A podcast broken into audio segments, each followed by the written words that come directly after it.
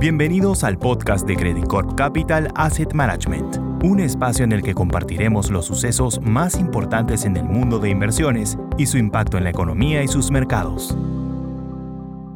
Hola, soy Juan Camilo Rojas, vicepresidente de Soluciones de Portafolio en Asset Management. En este podcast les resumiremos los hechos más relevantes del mes de noviembre y sus impactos sobre los activos globales y nuestra estrategia. Durante noviembre, los datos económicos siguieron sin mostrar una tendencia definida, en Estados Unidos, mientras la inflación sorprendió a la baja y nos llevó a reducir levemente nuestras expectativas para la dinámica de precios a corto plazo, el índice manufacturero ISM, un indicador líder que se correlaciona muy bien con la actividad general de la economía, cayó a zona contractiva. Esto en medio de una generación de empleo que sorprendió al alza en el mes, pero con una aceleración relativamente importante en los salarios. Este vaivén en la economía real se ha manifestado en las expectativas de tasas de interés. La expectativa de mercado frente a la tasa máxima que alcanzaría el Banco Central, la Fed, se ha estado moviendo en el rango entre 4.6 a 4.9% en el mes. Nuestra visión apunta a una tasa de 5.25 con una inflación descendiendo por debajo de 3% a fines del 2023, pero también con una economía que entraría en recesión leve. Esto último ha dejado de ser una opinión minoritaria entre los analistas del mercado para convertirse en el escenario base de la mayoría. Así, la discusión se centra ahora en cuándo se iniciará este escenario de recesión y qué tan profunda será la misma. Pasando a Oriente, la situación económica en China sigue dependiente de la aplicación de la política cero COVID, que hasta ahora continúa implicando restricciones a la movilidad como su principal herramienta. Ciudades cuya actividad representa más del 70% del PIB se encuentran bajo algún tipo de restricción y los indicadores líderes ya se ubican en terreno contractivo. La población civil ha mostrado su descontento y se ha tomado las calles en forma de protesta, exigiendo la renuncia del actual presidente, escenario que parece improbable. Así, durante el mes de noviembre, el gobierno inició un plan para flexibilizar los parámetros de la política cero COVID, teniendo como meta final la reapertura total de la economía, sin la sombra de la incertidumbre por nuevos cierres hacia adelante.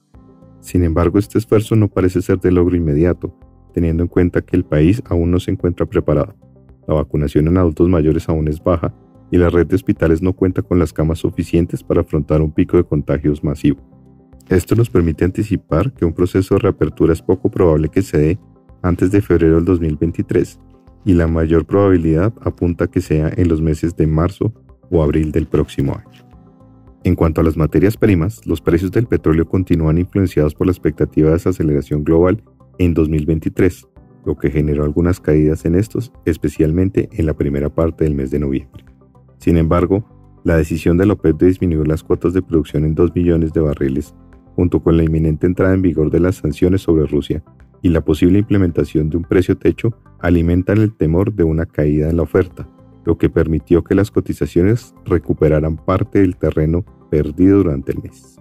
Pasando a los activos, noviembre del 2022 fue un mes de buen desempeño. La renta variable global registró un avance del 7.8%, mientras que la renta fija global anotó una ganancia del 4.5%.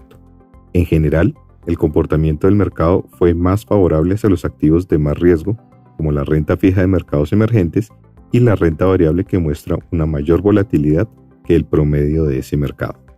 Los factores que explican ese comportamiento registrado en el mes son, primero, el mercado anticipó una moderación del ajuste monetario de la Fed hacia adelante. Esto no implica que las tasas de interés no continuarían subiendo, sino que será a un ritmo menor al visto en los últimos meses, lo que a su vez abre la puerta para avisorar un posible final del ciclo alcista. Lo segundo, la expectativa de relajación de las medidas frente al COVID en China, lo que implicaría un mejor desempeño de esa economía y en general de la economía global y el comercio. En nuestra opinión, el mercado ha puesto en precio un escenario muy optimista, donde ya se tendría la inflación bajo control y se evitaría tener que llegar a una recesión.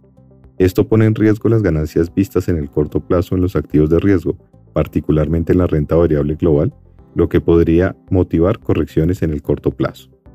En ese sentido, continuamos viendo oportunidades más interesantes en la renta fija global, y a la espera de puntos de entrada favorables en este activo, mantenemos la sobreponderación de caja y la subponderación en la renta variable global.